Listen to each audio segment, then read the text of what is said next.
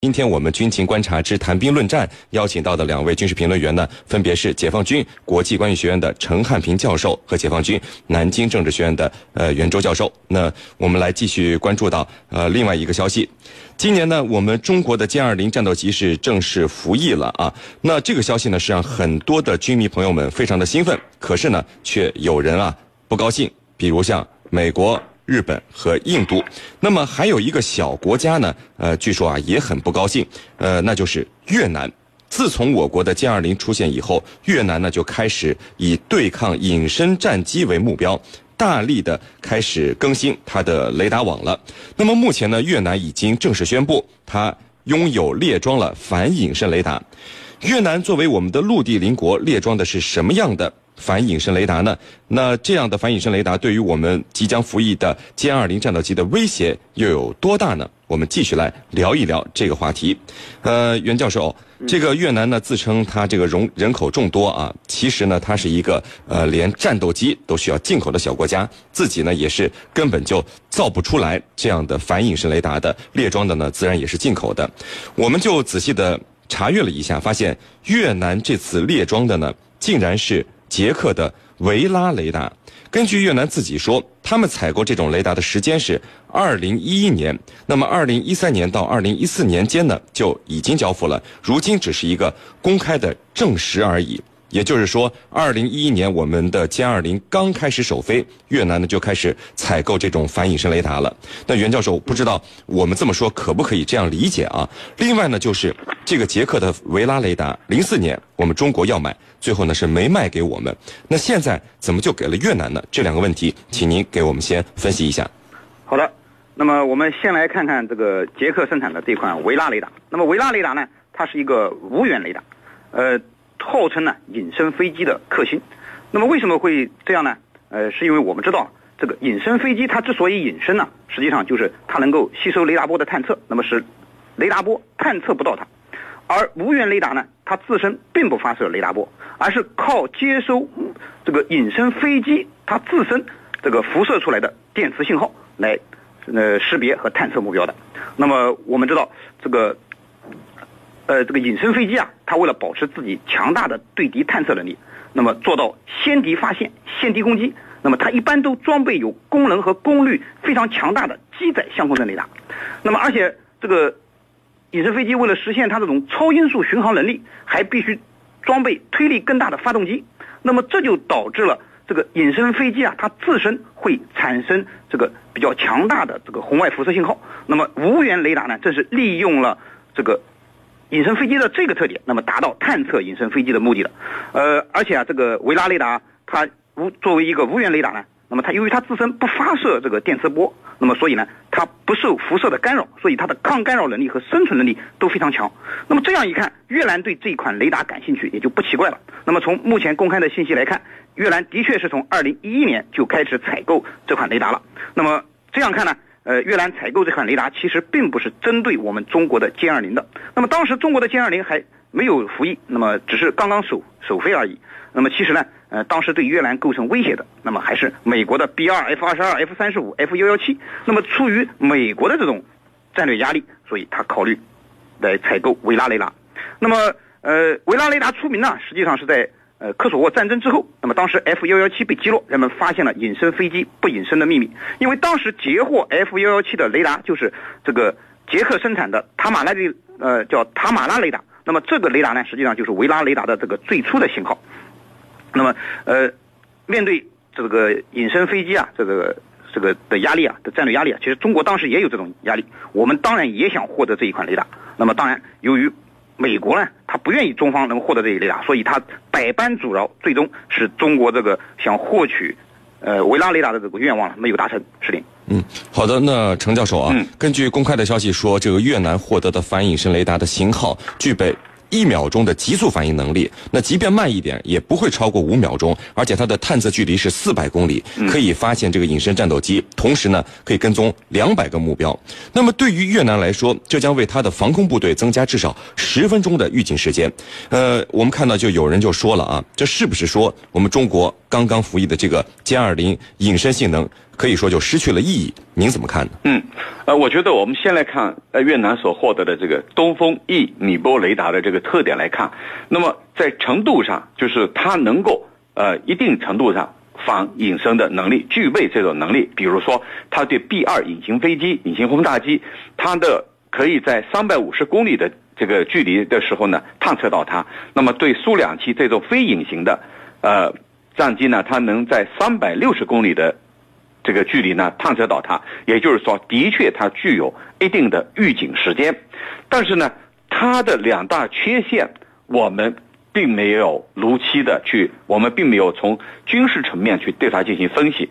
那么哪两大这个缺陷呢？第一呢，就是东风一波，这个东风一米波雷达呢，它是呃中高空的探测雷达，它是一种中高空的，也就是说它低空的探测能力它是比较弱的。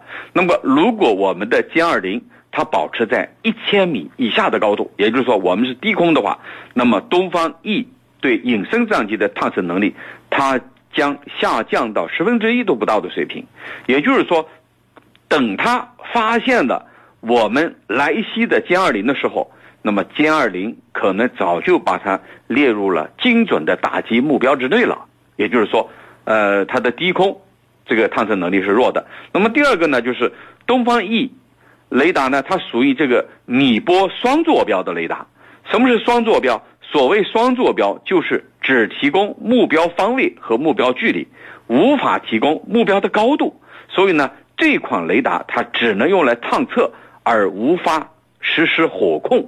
它必须借助其他的雷达才能进行精准的定位。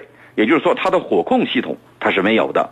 那么这样一来，等于它的两个弱点都暴露在我们歼二零面前了。那么我们如果很好的利用了它这两个弱点，就有可能对它形成军事上的优势。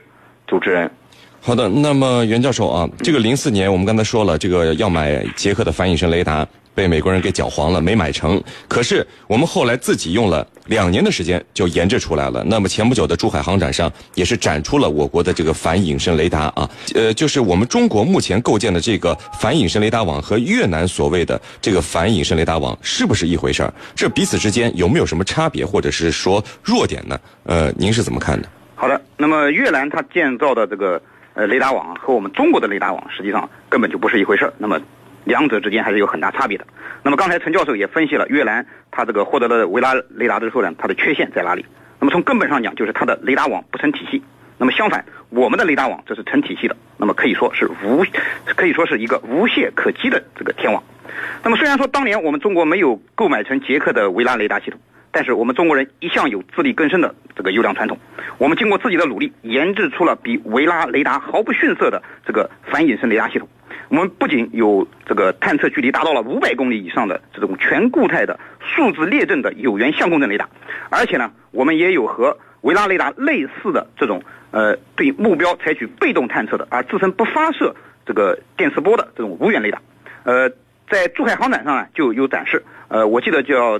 DWL 零零二被动雷达呃探测雷达和 YLC 杠二零无源定位探测系统，那么加上我们还有低空补盲雷达，所以我们完全可以构成构成一张对敌隐身飞机有效探测的这种雷达网。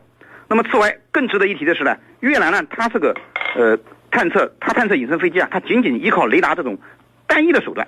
那么我们除了雷达之外，我们还有预警机和这个高空的呃。高清侦察卫星，那么所以我们可以构成一张这个紧密的啊这个天网，在雷达、预警机、卫星等多种手段的联合探测下，使隐身飞机啊在我们中国人面前无所遁形。是您。好的，那么我们看到有网友说啊，越南有这个钱，为什么不投在国防的研发上，而是不断的买，什么都靠买呢？有这些钱自己研制雷达、战斗机、坦克多好啊！那程教授，是不是越南的国防策略有失误？这有钱是不是就可以花时间来研制自己想要的东西呢？就像朝鲜一样啊，嗯，连这核武器都搞出来了，您怎么看？呃，我觉得不是他这个国防政策有失误，而是他现在面临着一个强大的对手。邻居是搬不走的，他的强大的对手就是咱们中国。那么面对我们的国力的强大和军力的强大，他怎么也赶不上。那么只有怎么办呢？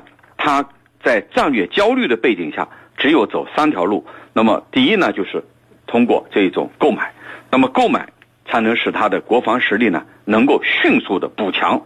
那么第二个呢，就是说，呃，要这个跟中国要有取得一种不对称的优势。所谓不对称的优势呢，它是一个军事上的术语，就是我整体上比不上你，但是我某一个地方比你强，那么我就占到心理上的优势了。这是第二个。那么第三个呢，就是我们要注意到这个。越南的它的主要的针对目标是谁？不是其他的，不是美国，主要针对是咱们中国。那么针对咱们中国的背景下，他跟我们搞这个军备竞赛，他的国力、他的军力是不允许的。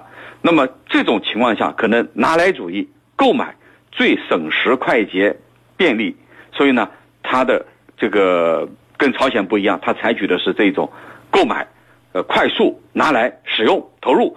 这样一个举措，那么朝鲜呢？它主要针对韩国，它虽然表面上是对美国，但是它把这个呃打击目标定位为韩国以后啊，它可以自己去研发。当然，国际上对它进行制裁，它不得不进行靠自己来研发。那么越南的国防政策，它是防御性的国防政策。所谓防御性的国防政策，它里头还有一个词叫积极防御政策，是积极的，而不是被动的。那么它的。